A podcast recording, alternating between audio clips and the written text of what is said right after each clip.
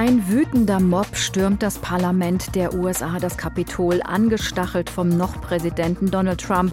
Das waren wirklich verstörende Szenen in der vergangenen Woche. Und sie haben vielen Menschen Angst gemacht, nicht nur in den USA. Viele hier bei uns in Deutschland fühlen sich an Szenen erinnert während einer Querdenken-Demo in Berlin im vergangenen August.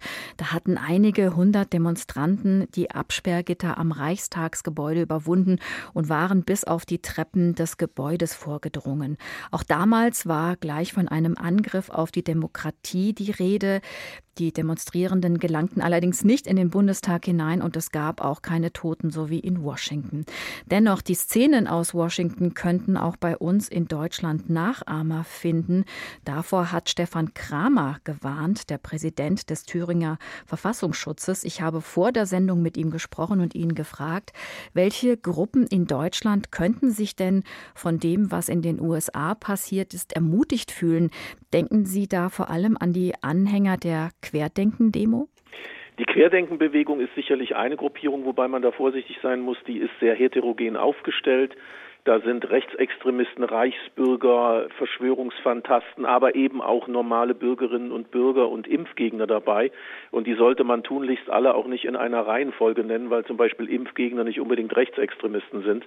Das muss man auseinanderhalten. Aber in der Tat, die genannten Gruppierungen, Personen sind diejenigen, die auch im Umfeld der Berichterstattungen und der Kommentare in den sozialen Netzwerken sehr deutlich auftauchen und das nicht nur gutheißen, was dort passiert, passiert ist in Washington, sondern sich angespornt fühlen und davon ausgehen, dass das hier auch stattfinden muss.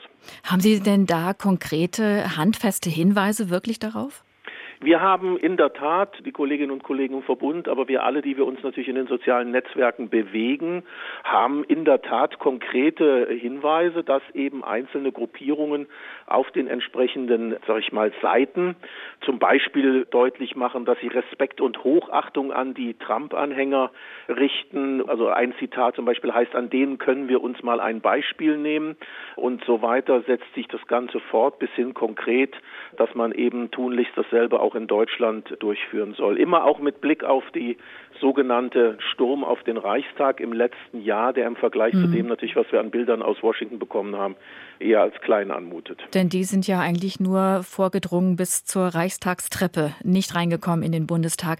Von wie vielen Personen in Deutschland sprechen wir denn da? Haben Sie konkrete Zahlen? Das ist ganz schwierig, hier eine Quantifizierung vorzunehmen, weil, wie gesagt, wir reden über ganz unterschiedliche Gruppierungen. Rechtsextremisten, Reichsbürger, Verschwörungstheoretiker, die QAnon-Leute, die eigentlich auf Amerika konzentriert waren und zunächst hier in Europa und in Deutschland nur in den sozialen Netzwerken, also virtuell aufgetaucht sind, sind mittlerweile auch auf der Straße angekommen. Und wenn wir uns allein dieses Spektrum angucken, also die einschlägigen Channels zum Beispiel im deutschsprachigen Raum, im Übrigen eine der größten Gruppen außerhalb des Angel angelsächsischen Raumes, dann reden wir von 200, 250, 300.000 Followern auf den jeweiligen Kanälen. Also es ist schwierig, es zu quantifizieren, aber es ist sicherlich keine kleine Gruppe. Aber das, was Sie da eben gesagt haben, dass Sie eben im Netz konkrete Hinweise haben, das ist schon ein, ja, so ein kleines Bedrohungsszenario. Inwieweit sind wir denn in Deutschland vorbereitet auf mögliche Angriffe? Schauen Sie, ich glaube, dass wir nach dem Angriff auf den Reichstag und den Bildern, die nicht nur in Deutschland für Schock und Ernüchterung gesorgt haben, auch dem Eindringen von entsprechenden Provokateuren dann in den Reichstag selber. Wir alle haben, glaube ich, auch noch die Bilder vor Augen, wie Abgeordnete, der Bundeswirtschaftsminister und andere angepöbelt wurden im Bundestag selber. Also all das sind Dinge, die uns im Grunde genommen ja schon bekannt sind. Nach den Bildern, die wir jetzt auch aus Washington bekommen haben, sollten wir uns erinnern, dass schon im Mai letzten Jahres zum Beispiel das State Parliament in Michigan mit Waffengewalt fast erobert worden ist.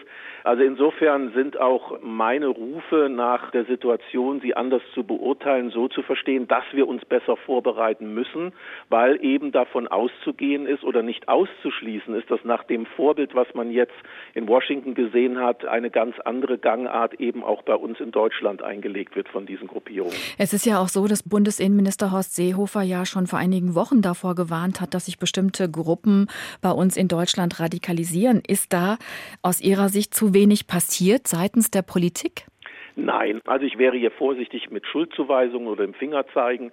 Es geht darum, auch mir als Vertreter des Verfassungsschutzes, wie im Übrigen auch meine Kolleginnen und Kollegen, auf eine mögliche Gefahr hinzuweisen. Ich weiß auch aus den bilateralen Gesprächen, die wir mit den anderen Sicherheitsbehörden natürlich führen, sowohl im Bund wie auch in den Ländern, dass hier entsprechende Maßnahmen natürlich durchgeführt werden, über die wir in der Öffentlichkeit nicht reden werden, weil es geht darum, Sicherheit herzustellen und nicht sie zu propagieren. Also ich denke, hier wird schon einiges getan. Aber wir müssen uns im Klaren darüber sein, dass eben nicht nur Institutionen angegriffen werden, sondern auch Einzelpersonen. Also mein Ministerpräsident Ramelow zum Beispiel kriegt ein Grablicht vor die Privatwohnung gestellt.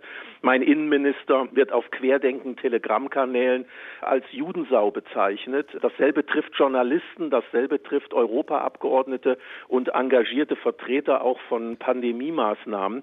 Also wir haben es hier mit einer ganz bunten Angriffsfläche leider zu tun. Wenn Sie jetzt sagen, Sie wollen die Politik da nicht so angreifen, frage ich mal andersrum, was muss denn seitens des Verfassungsschutzes passieren, damit solche Szenen, wie wir sie im Kapitol in Washington gesehen haben, bei uns in Deutschland nicht passieren? Und Sie haben ja diese Hinweise.